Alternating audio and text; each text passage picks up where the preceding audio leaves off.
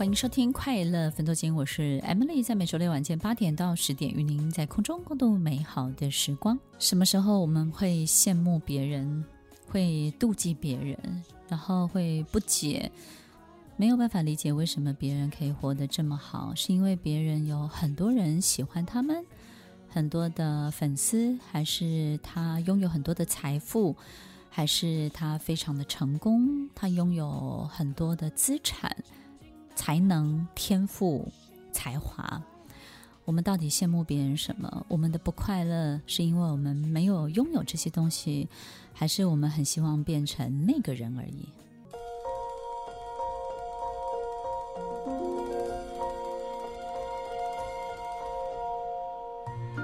欢迎收听《快乐分多金》，我是 Emily，在每周六晚间八点到十点，与您在空中共度美好的时光。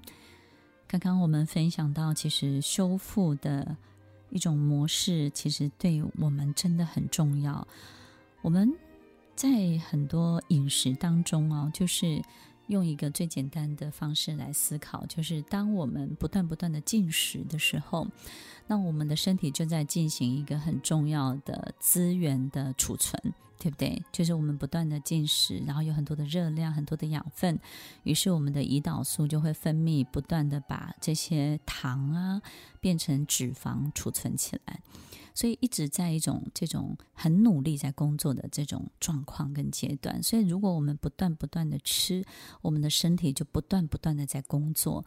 那这种生长模式呢，其实也很好，对于一个正在长的青少年是非常好的。但是我相信到了四五十岁，我们也不用长这么多了，对不对？所以呢，就就是这个生长模式不用这么的激烈。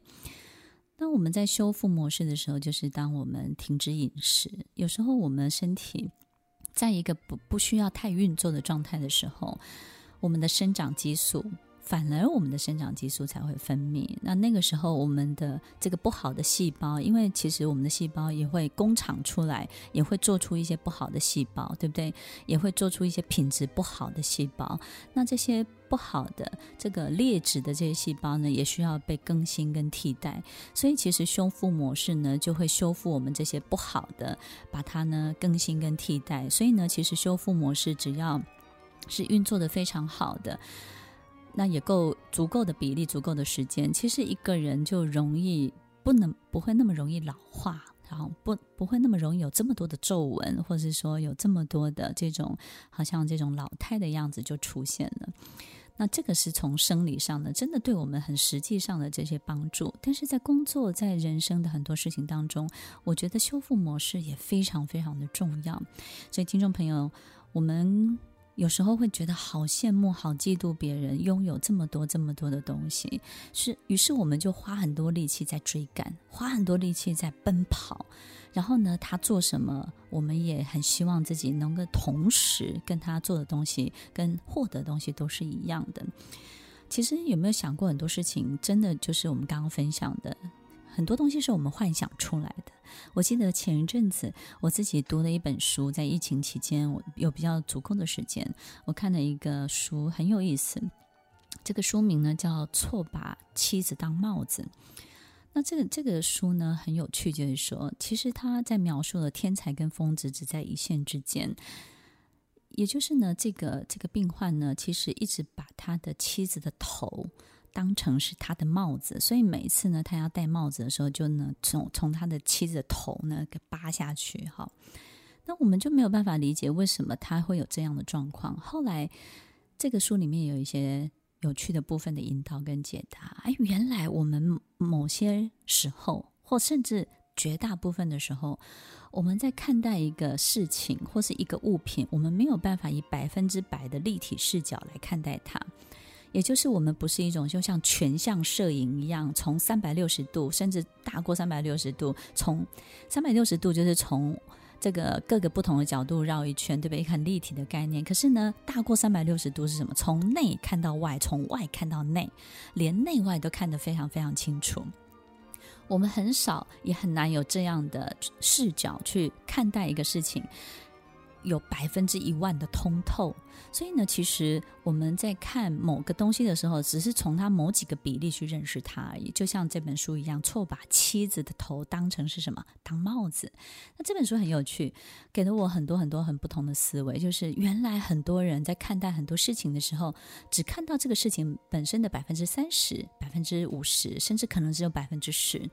所以我们在羡慕别人、嫉妒别人的时候，为什么我们会不快乐？因为我们没有办法法看到那百分之其他的九十，可能那百分之十是很精彩的，那剩下的百分之九十是很无趣的，是很痛苦的，然后是一个非常也也没有办法，这个不为外人道，或者是甚至乏善可陈，它是不有趣的。我们很难看到那背后的百分之九十，或是里面的那百分之九十，我们看不到。那什么时候才是我们看到那百分之十呢？很可能就是我们自己自己去过滤，自己去选择。我们不想看到那个不堪的，我们是想看到自己想看的，想看到那个最好的那种样子的，对不对？所以有时候我们真的在在羡慕跟嫉妒别人的时候，有时候可能也是这样的一个视角。那这本书其实非常有有趣，就是我自己在看的时候，我有时候也会在想，在我生命当中的确是过去遇到的好多好多的人事物，真的，我们为什么要经历过三十年之后，或者二十年之后，要要许我不小心透露年纪，就是呢，怎么经过二三十年之后，你才发现说，哇，原来十几年前的某一件事情，它的完整的长相原来是这个样子，然后。然后，原来经过时间，我们才能够感受到这个全貌到底是什么。所以，听众朋友，有很多时候我们可能不快乐，就是来自于我们对每一件事情都在我们视角的百分之十之内而已。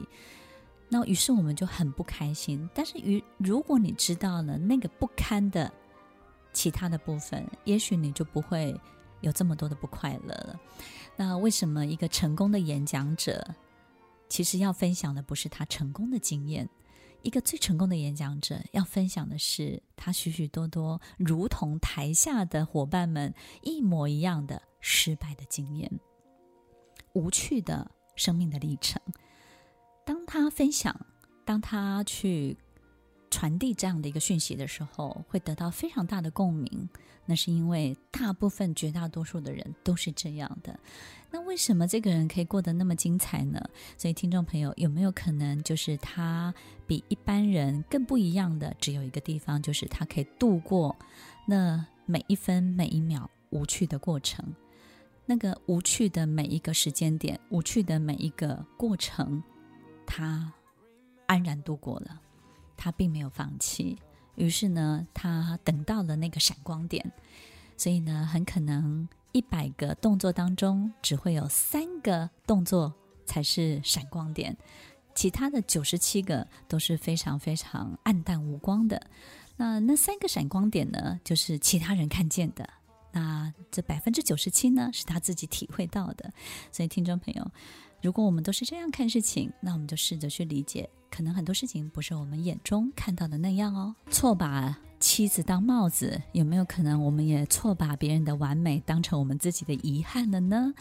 所以，听众朋友要记得，你永远只在你的人生道路上行走，你的道路上永远也只有你自己一个人哦。听完今天的节目后，大家可以在 YouTube、FB 搜寻 Emily 老师的快乐分多金，就可以找到更多与 Emily 老师相关的讯息。在各大 Podcast 的平台，Apple Podcast、KKBox、Google Podcast、SoundOn、Spotify、Castbox，搜寻 Emily 老师都可以找到节目哦。欢迎大家分享，也期待收到您的留言和提问。Emily 老师的快乐分多金，我们下次见，拜拜。